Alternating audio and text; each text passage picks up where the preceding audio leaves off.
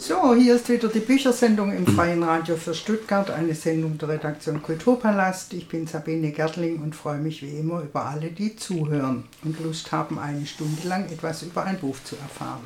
Ich begrüße ganz herzlich hier im Studio Kurt Österle. Schön, Danke. Herr Österle, dass es geklappt hat. Wir wollen heute gemeinsam sein Buch vorstellen. Alten Mann braucht niemand mehr. Ein Roman bei Molino erschienen. Da sprechen wir nachher vielleicht auch nochmal drüber. Kurt Österle ist in Nordwürttemberg geboren, also ein echter Schwabe. Er hat Literaturgeschichte und Philosophie studiert, war lange Zeit Zeitungsjournalist, insbesondere für das Feuilleton der Süddeutschen Zeitung und beim Schwäbischen Tagblatt in Tübingen. Er hat sich auch mit Gedichten befasst, hat Gedichtinterpretationen veröffentlicht und er hat einige Bücher geschrieben, wobei ich jetzt, als ich das nochmal angeguckt habe, Romane sind es eigentlich nur zwei, oder? Der jetzige und der Fernsehgast. Alles andere Dazwischen Biografien. Noch der Wunschbruder ist ein Roman und ah, Martha und ihre Söhne. Also vier Romane und den neuesten wollen wir heute vorstellen. Würden Sie sich als Autor oder als Historiker oder wie bezeichnen Sie sich? Mein Lieblingswort für mich selber ist Literat. Ah ja, da ist dann alles drunter. Essays und äh, Journalismus und Romane. Und es klingt nicht so geschwollen. Ach, ich weiß. ja, gut, okay. Äh, wir zeichnen heute auf, weil Sie heute Abend da einen Vortrag halten. Äh, das ist auch Ihnen ein Anliegen, äh, jüdische Geschichte und deutsch-jüdische Geschichte, wenn ich das richtig mitgekriegt habe. Ist mir ein großes Anliegen. Ich bin Kind von Menschen, die im Nationalsozialismus aufgewachsen sind und geprägt wurden. Man hat sein Erbe und sich zu dem zu bekennen und zu verhalten, das hieß für mich, mich viel und intensiv mit jüdischen Themen zu befassen, auch mit Israel. Und in dieser Zeit, jetzt gerade, habe ich wieder den einen oder anderen Essay geschrieben und kann den auch als Vortrag zum Thema halten. Aber darum soll es jetzt heute nicht gehen. Heute soll es um den Roman gehen. Alten Mann braucht niemand mehr. Die Musik, die ich heute mitgebracht habe oder spiele, die kommt alle auch in dem Roman vor. Wir haben gerade die Beach Boys gehört mit Good Vibrations. Good Vibrations wünschen wir uns auch für die Sendung. Sie bezeichnen das als kleine Leute Musik. Warum kleine Leute Musik? Naja, die Musik der großen Leute wäre eher die Klassik. Mhm. Und für alle, die weder einen Zugang bekommen haben zur klassischen Tradition und die auch keine einheimische Volksmusik mochten, egal jetzt aus welchen Gründen, hat sich doch diese internationale Musik in der weit verbreiteten Sprache Englisch angeboten. Und es war damals so in meiner Jugend, ich bin Geburtsjahrgang 55, dass man eigentlich fast in allen Häusern diese Musik gehört hat. Von Platte, aus dem Radio, vom Tonband vor allem war diese Musik ein Garant dafür, jung zu sein. Im Buch steht der Satz, nicht wer jung war, hörte Popmusik, sondern wer Popmusik hörte, war jung, gleich wie alt er war. Und äh, ich habe mich diesen Stücken, fast allen, nicht nur wieder angenähert, durch das Hören, weil das ja das Musikprogramm meines Helden ist, dieses Otto, der nur einen Vornamen hat, sondern ich habe sie, soweit ich es musikalisch leisten konnte, alle auf der Gitarre nachgespielt und sie mir tiefer erschlossen als mhm. durch bloßes Hören. Erst vor kurzem war er 69 geworden. Nicht einmal seine Stieftochter, die weit entfernt von ihm im Norden lebte, hatte dem falschen Otto, wie sie ihn seit Kindertagen nannte, dazu gratuliert. Nur von seiner Bank war ein Glückwunschschreiben gekommen, ein Serienbrief mit zwei einkopierten Vorstandsunterschriften. Seit dem Tod seiner Frau, einige Monate vor Ausbruch der Seuche, verfügte er über keine Menschenbindung mehr, die wenigstens von ihm selber ernst und wichtig genommen worden wäre. Otto, der geborene Sonderling, wie er glaubte, war jetzt ein vollendeter Sonderling.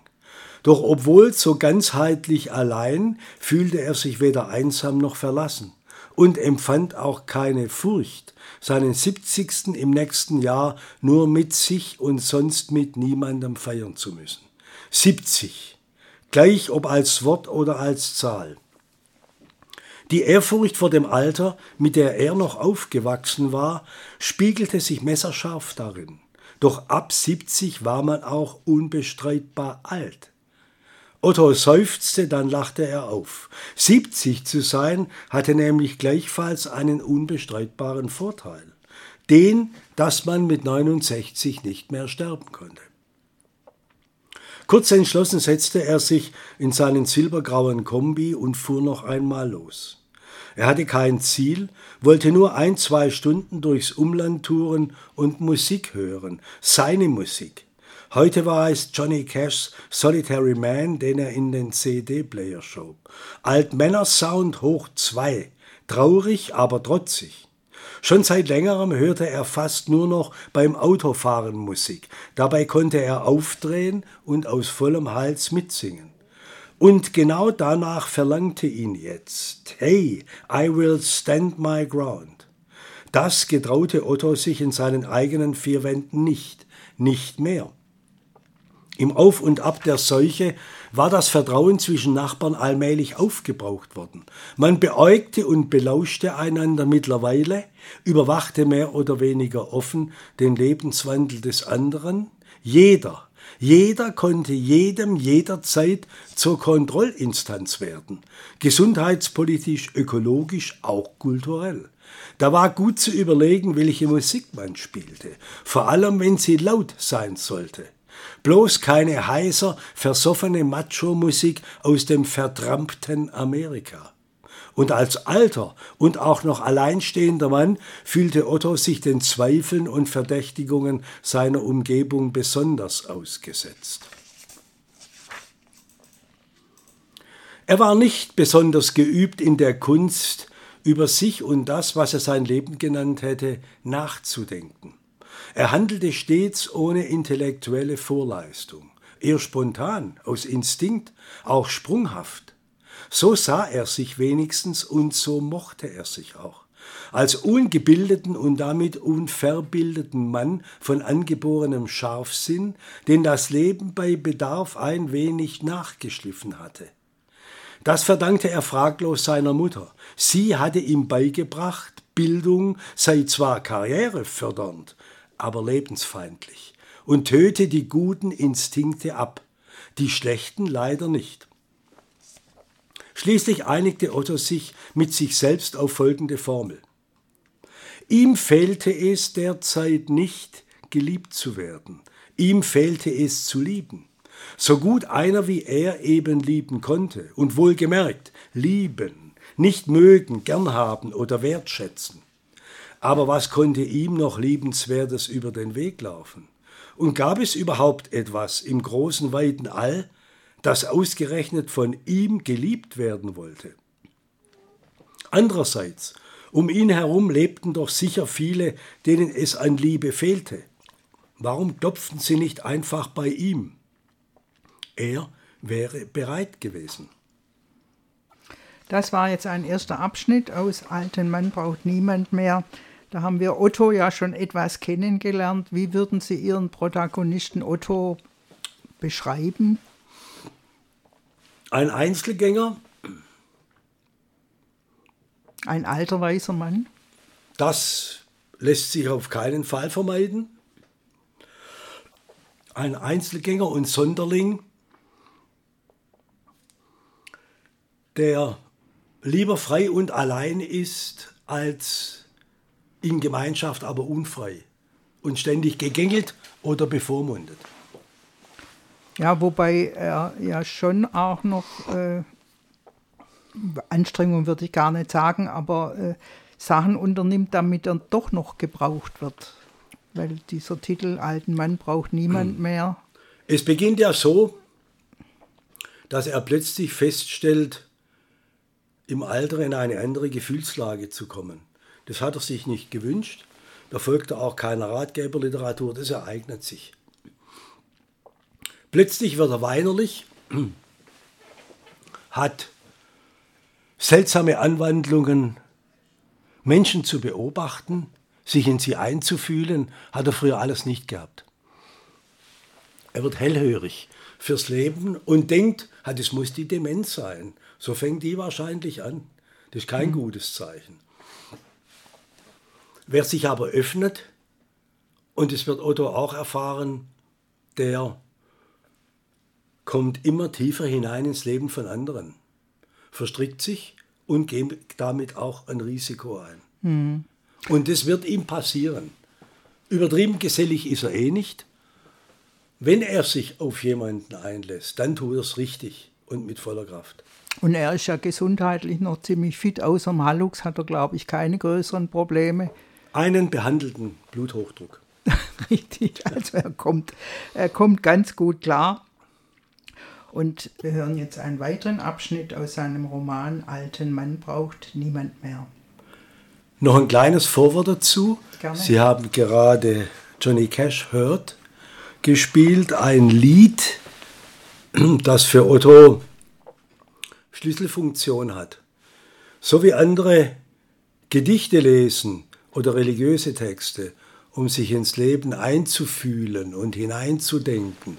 So benützt er kleine Leute Musik, wie er sagt, also Popmusik. An denen arbeitet er sich ab mit seinem bisschen Englisch, Reiseenglisch und Popenglisch, das er so kann, frisst er sich richtig tief hinein in diese Texte, um daraus Essenzen für sein eigenes Leben zu holen.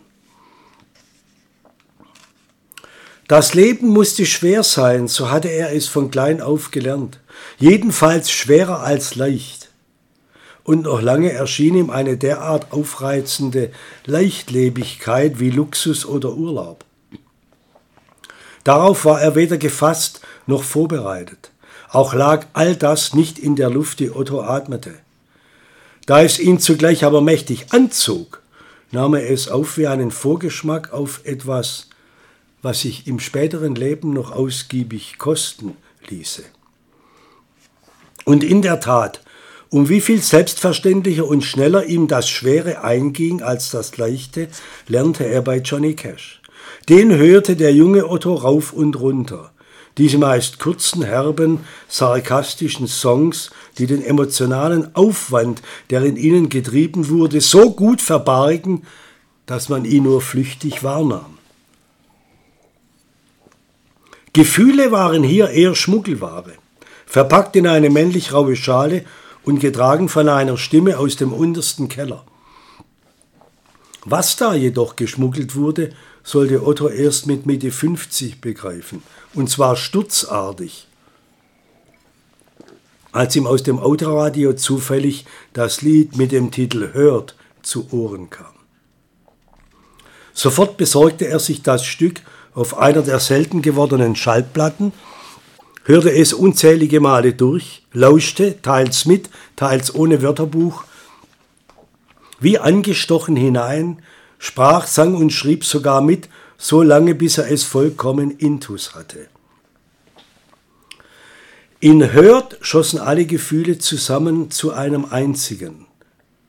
Es war ein breit dahinrauschender Song, den er sich nur mit einer bis ins innerste Ohr reichenden Gänsehaut anhören konnte. Und er verstand, besser er hatte verstanden, früher bereits, und ohne sich dessen voll bewusst zu sein. Hört, das war Otto selbst. Hört war sein Steckbrief, sein kleine Leutemuster oder altbacken ausgedrückt sein Ideal. Staunend erkannte er es wieder. Und vor allem die brutale Ehrlichkeit in der Selbsterkenntnis dieses Songs. Sich zu fragen, nicht nur, ob man Wunden abbekommen hat vom Leben, sondern auch selber welche geschlagen hat. Das überrascht und verblüfft ihn und nötigt ihn zu einer Selbstprüfung. Otto hat ständig Begegnungen mit Musik, auch unfreiwillige. Zum Beispiel bei seiner fast 100-jährigen Tante Ingeborg, einer ehemaligen Lehrerin, raubeinig, hartschalig, sehr kritisch die Otto im Grunde kein falsches Wort durchgehen lässt.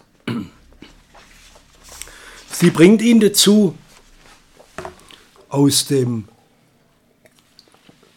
Musikbuch ihres Sohnes, der sie so gut wie nie besucht,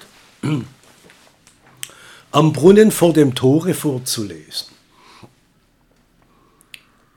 Und Otto bleibt vor allem an der zweiten Strophe hängen. Ich musste auch heute wandern, vorbei in tiefer Nacht. Da habe ich noch im Dunkeln die Augen zugemacht. Und seine Zweige rauschten, als riefen sie mir zu, Komm her zu mir, Geselle, hier findest du deine Ruhe. Zu seiner eigenen Überraschung findet Otto dieses Volkslied schön.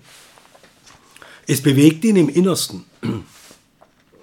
Er hat Volksmusik generell, auch diese romantische Liedkunst, abgelehnt, weil er dachte, das gehört zu dem deutschen Erbe der Vergangenheit, das er nicht annehmen darf und will. Da steckt all das drin, was er an seinem eigenen Land ablehnt. Die kalten Winde bliesen mir grad ins Angesicht, der Hut flog mir vom Kopfe, ich wendete mich nicht. Nun bin ich manche Stunde entfernt von jenem Ort, und immer hör ich's Rauschen, du fändest Ruhe dort. Seine Tante wirft ihm vor, das gehöre zu den größten Bildungsunterlassungssünden, dieses deutsche Volkslied nicht zu können. Aber Otto bekennt sich zu sich selbst. Sein Erbe hatte nun mal, heißt es hier, weiße Flecken, Löcher, Risse und Bruchstellen. Punkt um, wenn auch schade. Das war jetzt wieder ein Abschnitt aus Alten Mann braucht niemand mehr, wobei gar nicht so genau zu unterscheiden ist, wann sie lesen, wann sie erzählen. Das fließt so ineinander über. Ich habe jetzt die Gelegenheit genommen, weil Sie hört gespielt haben. Ja, ja, alles gut, alles prima. Es passiert gar nicht so arg viel in dem Buch und trotzdem äh, behandelt es ganz viele unserer aktuellen Themen. Also Alter natürlich, Krankheit, Tod, Männlichkeit, Gewalt gegen Frauen, Tiere, Kinder, Alterswahn, Ideen, Engel, Corona-Zeit, also eine gro große Bandbreite großer Themen, aber alles so ein bisschen beiläufig. Also so, es passiert halt so oder so, ist halt so. So diese Haltung, ist das, entspricht das etwa Autos Haltung? Dieses Beiläufige oder dieses, ja, nicht so wichtig nehmen? Er versucht schon, die Distanz zu den Dingen zu halten. Er hält es auch für eine Zumutung, im Alter dann noch zum Beispiel den Ukraine-Krieg, nicht direkt, aber indirekt mhm. erleben zu müssen. Oder überhaupt das Politische, das nötigt ihm eine Art Notwehr ab, wie er sagt. Man will das nicht, aber man muss sich darauf einlassen. Das ist eine Art Bürgerpflicht. Er tut es aber nicht aus Liebe und vor allem, weil er keiner von diesen reaktionären Wutkreisen ist, von mhm. denen ja viel gesprochen wird, sondern ein Mann ganz auf der Seite der Demokratie, aber mit einem sehr eigenwilligen Weltbild. Aber unaufgeregt und schon in, eher in Richtung Gelassenheit. Ja, aber durchaus betreffbar. Hm. Er träumt dann auch davon. Er hat Bilder. Oder es wirkt ihn wieder. Diese neue Empfindlichkeit, die er im hm. Alter erlebt, hm. macht ihm manchmal auch Angst. Die Dinge rücken ihm näher auf den Pelz. Er kann sie nicht mehr so distanziert angucken oder er wird mehr konfrontiert. Klar, mit Krankheit und Alter und Tod. Aber ja auch mit den Kindern, für die er ja rührend kocht. Also Ernährung ist auch so ein Thema, das da vorkommt. Ja, und er hat ein ganz unschuldiges Verhältnis dazu. Er isst gern und trinkt gern, was ihm schmeckt. Sehr gern trinkt er Rotwein. Seine Lieblingsrebsorte ist der Lemberger. Hm. Er kocht al gusto, wie die Italiener sagen, und stellt dann fest, wenn junge Leute bei ihm, vor allem diese Kinder, die zum Fernsehen kommen, Anthroposophenkinder, die sich vor seine Glotze setzen. Und wo dann auch von den Eltern kontrolliert wird, was die essen. Genau, dass das Essen seine Unschuld verloren hat. Mhm. Dass das Essen zu einer Haupt- und Staatsaktion wird dass es nicht mehr einfach so hm, eine Freude, sondern dass es wie moralische Arbeit ist und dass man sich fast Schuld zuzieht, wenn man das Falsche ist. Zum Beispiel seine Wurstnudelpfanne. genau. Der Protagonist Otto und die Vögel, was hat es damit auf sich, Herr Österle? Damit hat es auf sich, dass er sehr gern mit Brot und anderen Speiseresten, vertrocknete Nudeln zum Beispiel, die Krähen auf den Feldern vor seinem Stadtviertel füttert. Und da hat er mal folgendes Erlebnis. Auf dem nächsten Heimweg waren es die Krähen, die Otto etwas mitzuteilen hatten. Plötzlich auf offenem Feld und nicht weit von seinem Viertel weg flogen sie in geringer Höhe über ihn her, ein Schwarm von rund zwei Dutzend Tieren, die ihren Futtermeister erkannt und zielbewusst angesteuert hatten. Er sollte liefern, subito. Sie krächzten im Chor. Nur von ihnen durfte Otto sich wirklich und wahrhaftig erwartet fühlen. Doch hatte er nichts bei sich, keinen Krümel, kein Rädchen. Darum hielt er ihnen offen seine leeren Hände hin und sprach zum Himmel hinauf Am Samstag wieder, am Samstag, Leute. Doch sie verstanden nicht oder wollten nicht verstehen. Otto zog lachend von dannen über die Hochebene und sie zogen mit ihm wie ein schwarzes Trauergefolge zwei, drei Meter über seinem Haupt. Ihr Gekrächze wurde lauter, es klang nun empörter und fordernder. Auch flogen sie tiefer auf ihren Freund herab und näher an ihn heran, mal von links, mal von rechts, mal knapp über dem Boden. Otto wusste nicht, wohin er zuerst blicken sollte. Ihr Spinner, schimpfte er, sich um die eigene Achse drehen. Glaubt bloß nicht, dass ihr mir Angst macht. Da löste sich aus dem Schwarm ein Kolkrabe und steuerte den menschlichen Schreihals geradewegs an. Kurz war noch sein kehlig raues Grog, Grog zu hören, da wischte er auch schon mit dem Flügel schräg von hinten über Ottos Schädel, gab ihm also gleichsam federweich einen mit und war wieder weg. Otto nahm Boxerhaltung an, ballte die Fäuste, spreizte die Beine. So pflegelhaft hatte noch keins dieser Viecher sich gegen ihn benommen. Beeindruckt, aber furchtlos sah er zu, dass keiner seiner Pfleglinge, denn das waren sie doch, ihm ein zweites Mal derartig auf den Leib rückte. Und sie kamen auch nicht mehr. Enttäuscht, fast beleidigt, dass ihnen ein unverhofftes Schnabelschnäppchen entgangen war, hatten sie sich ins Geäst eines Birnbaums zurückgezogen und jagten Otto mit einem ohrenbetäubenden Platzkonzert von ihrer Wiese. Daheim dann abends nach dem Essen fällt ihm ein, dass es diesen Krähensong, den sie gerade gespielt haben, gibt von Tony Joe White, der den Krähen, die ihn doch ein bisschen verunsichert haben, eine fast prophetische Fähigkeit zuschreibt irgendwie nehmen die auch immer mehr zu. Man sieht immer mehr davon, hier in der Stadt zumindest. Kommt mir so vor. Ich weiß nicht, ob es real ist. Ich wollte äh, mit der Anmutung des Buches weitermachen. Also okay. wenn man sich das Buch anguckt, äh, es ist eine Karikatur drauf von eben diesem Otto, wie er Krähen füttert mit irgendeinem kleinen Stück in der Hand. Also das mutet nicht so an wie schwere Literatur. Das hat eher so eine leichte ironische Anmutung. Geht's Ihnen, war das bewusst so gewollt vom Verlag, von Ihnen? Ich habe den Zeichner Sepp Buchegger, meinen Nachbarn und früheren Zeitungskollegen gebeten, ein, zwei Motive aus dem Otto zu nehmen und zu bebildern. Mhm. Für das haben wir uns dann entschieden, weil es auch das zarte Träumerische, das Otto ja auch hat, verkörpert.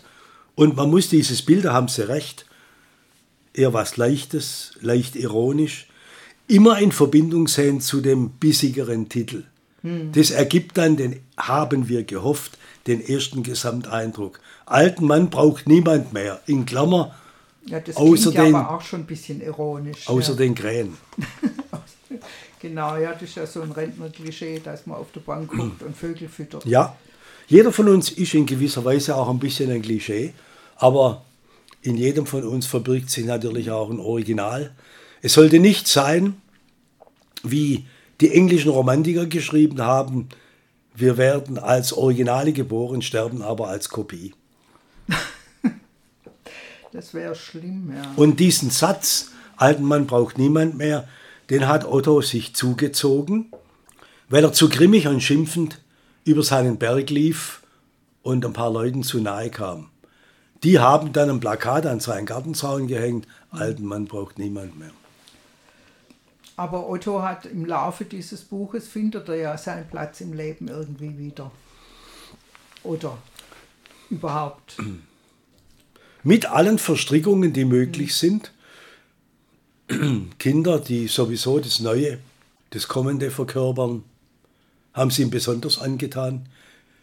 Obwohl er, der nie Vater wurde, sich auch schwer tut mit ihnen. Aber das Frische an ihnen, das Unverbrauchte, auch etwas Freche an diesen Anthroposophenkindern mhm. zum Beispiel. Mhm. Ja, schon, ich glaube schon, aber auch noch das bisschen gebraucht werden, sowohl von den Vögeln ja. als auch von den Kindern. Und wahrscheinlich könnte ich mir denken, ist er für diese Kinder besonders interessant und zugänglich, weil er doch ein unbeschriebenes Blatt ist. Er ist weder Vater mhm. noch Großvater. Also er hat wenig Rollenpotenzial aufzubieten. Mhm. mhm, mhm. Entweder sie denken, mit dem haben wir leichtes Spiel, oder er ist wirklich interessant, weil er nicht so reagiert, wie sie es vielleicht in der Familie gewohnt sind. Wobei er natürlich von Kindern wie diesem Martin, einem intelligenten, aber überforderten Jungen von 13 Jahren, selber auch überfordert wird.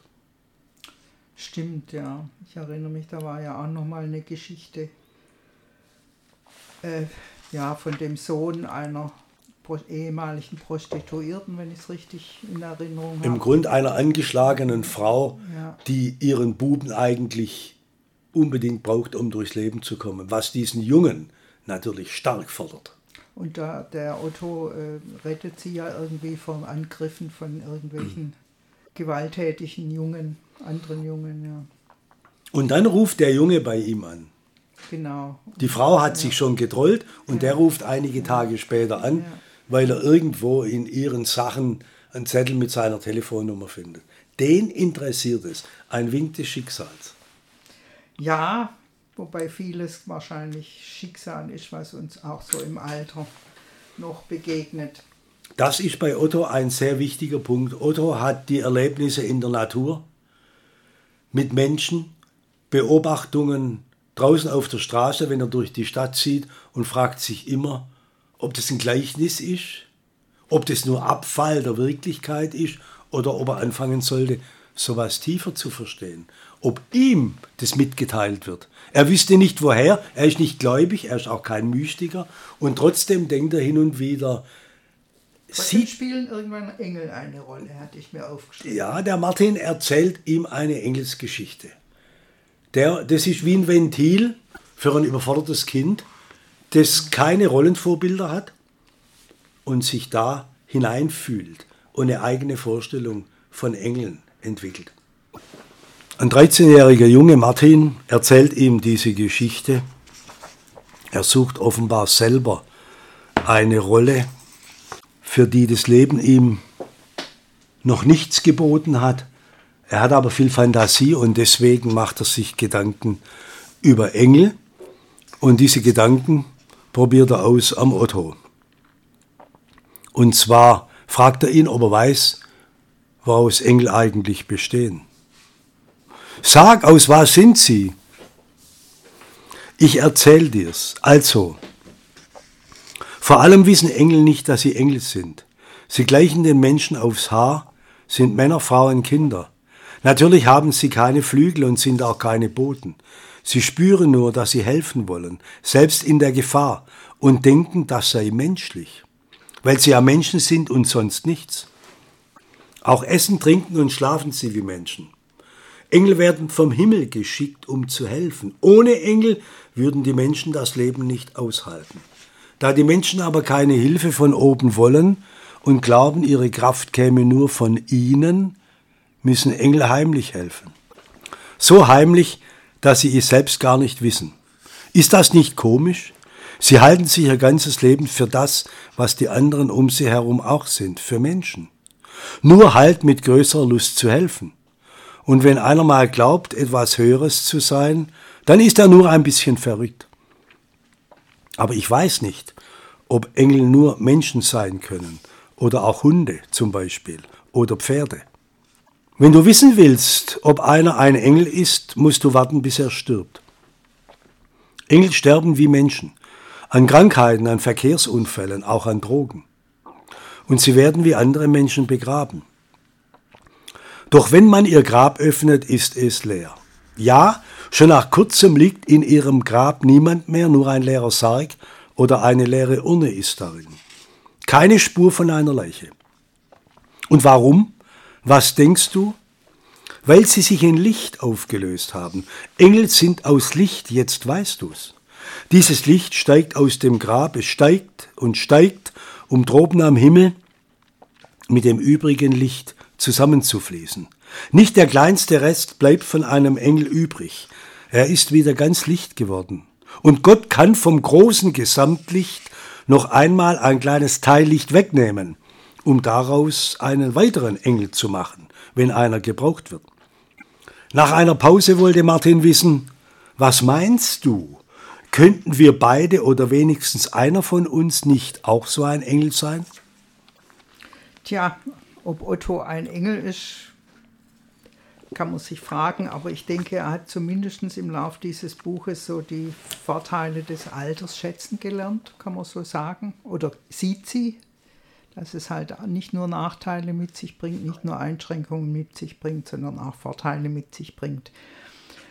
Noch ein paar Minuten zu Gast in der Büchersendung Kurt Österle mit seinem Roman Alten Mann braucht niemand mehr. Der Roman ist bei Molino erschienen, ein Verlag, der mir bisher noch gar nichts gesagt hat. Was ist Molino für ein Verlag? Ein junger Verlag und ein junger Verleger mit Ende 30 sitzt in Schwäbisch Hall, hat in den letzten drei, vier Jahren fast ausschließlich historische und kulturelle Sachbücher gemacht und beginnt jetzt mit einem literarischen Programm. Ich habe vor wenigen Jahren mit dem Verleger Matthias Slunicek ein Buch über Mörike gemacht und Orblit und habe ihn jetzt gefragt, ob er vielleicht auch einen Roman von mir nimmt. Und das ist der Beginn seines Belletristikprogramms, Ihr Roman? Ich glaube, er hat hm. zwei, drei vorher schon gehabt. Aber ich habe da offenbar reingepasst. Prima. Äh, wenn man Näheres wissen will über Kurt Österle und seine Romane, kann man nachgucken unter www.kurt-österle.de. Österle natürlich mit OE, wie es im Internet so möglich ist. Genau. Was ich jetzt vergessen habe, wo ich auch noch drauf kommen wollte, ich fand es ganz nett, dass Sie so äh, diesen Fernsehgast nochmal äh, zitieren sozusagen. Also beim Fernsehgast, ihrem ersten Roman, wenn ich es richtig ja. weiß, da ist ja der Protagonist der Fernsehgast, der zu anderen Fernsehen geht und jetzt sind es irgendwelche anderen Kinder, die zum Otto-Fernseh gucken kommen. Das heißt Alter. Alter. ja, genau. Zuerst ist mal einer und dann hat man welche. genau. Ja, vielen Dank, dass Sie da waren und wir haben gemeinsam das Buch Alten Mann braucht niemand mehr vorgestellt. Danke. Dann ich danke auch.